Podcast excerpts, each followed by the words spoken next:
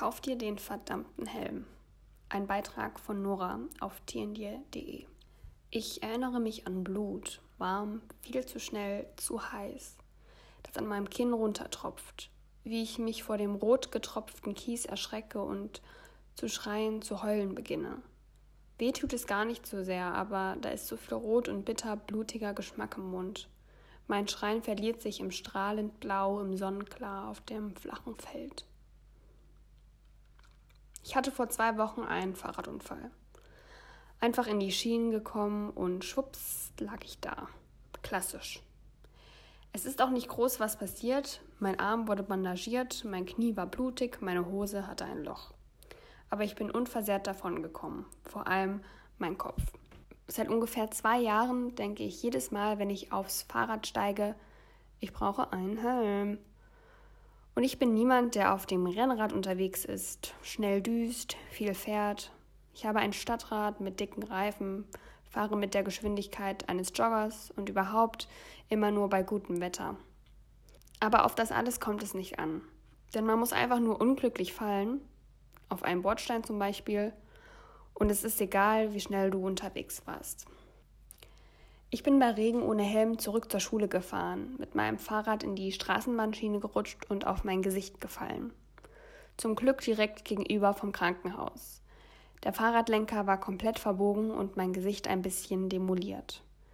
Nase verstaucht, Lippe aufgeplatzt, Zähne ein bisschen verschoben und eine Gehirnausschütterung. Mehr ist nicht passiert, aber alles in dieser Situation war Glück im Unglück. Warum habe ich, obwohl ich sehr wohl weiß, wie wichtig ein Helm ist, mir diese ganzen Jahre lang keinen gekauft. Ich weiß es.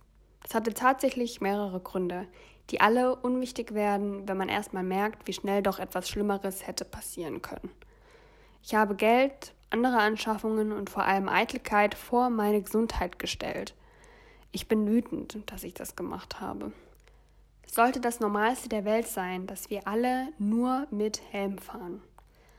Aber das ist es nicht. Ich kenne kaum Leute, die Helm tragen. Mir wurde das nie vorgelebt. Ich habe das nie vorgelebt.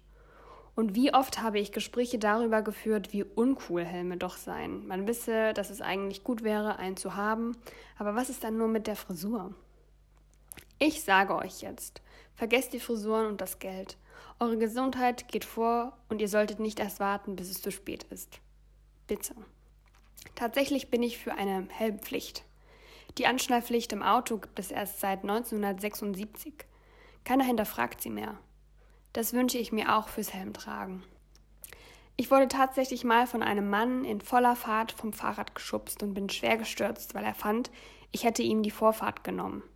Ich war extrem entsetzt, hatte mich ordentlich verletzt und war wütend. Seine Freundin war das ebenso. Sie hat versucht, ihn zu überreden, mir zu helfen, aber hat sich nicht durchsetzen können. Tatsächlich sind die dann einfach feige weitergefahren und haben mich da liegen lassen. Ein älteres Ehepaar hat mich dann in die Notaufnahme gefahren. Wie geht man das Helmkaufen am besten an? Damit du deinen Helm auch wirklich trägst, ist es wichtig, dass er dir gefällt. Damit du sicher gehen kannst, dass dir dein Helm nicht nur gefällt, sondern auch passt, solltest du ihn vorher anprobieren.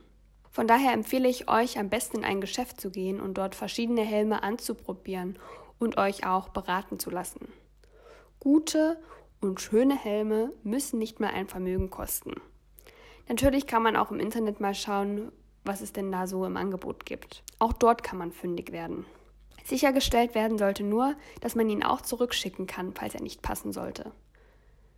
Es gibt alle möglichen Arten von Helmen.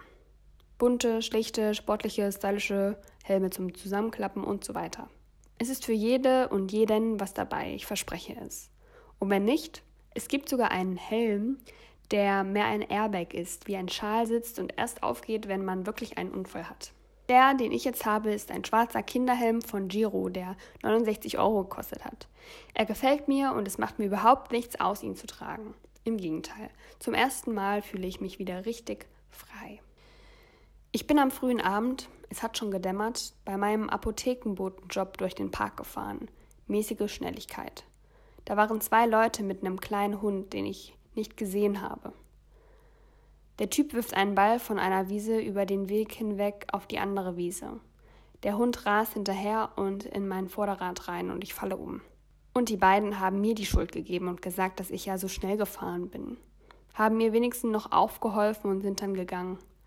Danach habe ich mein Fahrrad zu Freunden geschoben und die haben mich erstmal beruhigt und verarztet. Das war noch ohne Helm. Im gleichen Jahr hatte ich noch zwei kleinere Unfälle und danach habe ich einen Helm gekauft und fahre mittlerweile fast ausschließlich damit. Safety first. Mich hat bis zu meinem eigenen Unfall nichts und niemand überzeugen können, mir wirklich endlich einen Helm zu kaufen. Manchmal muss erst ein Unfall her, damit man versteht. Aber ich hatte Glück. Leute von euch, denen es ähnlich geht, haben bei ihrem nächsten Unfall vielleicht kein Glück. Bitte fordert es nicht heraus. Das Leben ist kostbar und kurz genug. Denkt an euch und eure Liebsten, investiert die paar Euro, seid euch nicht zu schade.